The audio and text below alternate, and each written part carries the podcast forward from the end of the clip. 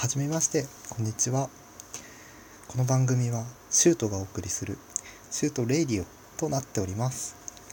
はい。いやーもうシュートレイディオ名前ダサいですね。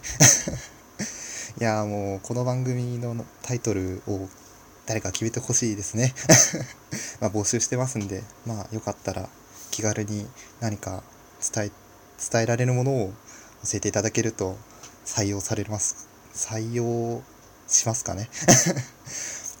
はい、えー、そんなこんなでえっと、まあ、初めましてなんですけど、えー、まず自己紹介をしましょうかね、えー、私は、え茨城県内に住む、まあ、とある大学生で、まあ、今年21歳になりますね。はい、えで、えこの番組を始めた理由としてはあのなんかラジオをやってみたいなとは思ってたいたんだけどなんか今までラジオ的なものをやったことがなくてでなおかつあの何ですかねあの配信とかはしてたんですけど、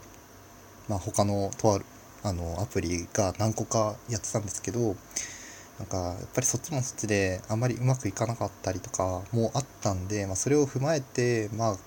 ラジオぐらいだ、ラジオぐらいっていうと失礼ですけど、まあ、ラジオだったら私に向いてるかなと思って、まあ、一応始めてみたんですね。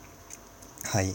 で、まあ、どういう番組にしていきたいかっていうと、一応は、えっ、ー、と、まあ、質問箱、ツイッターの質問箱とかを利用して、まあ、相談なり、えー、質問なりを、まあ、重点的に話していこうかなっていう、まあ、そういう番組にしようかなと思ってて、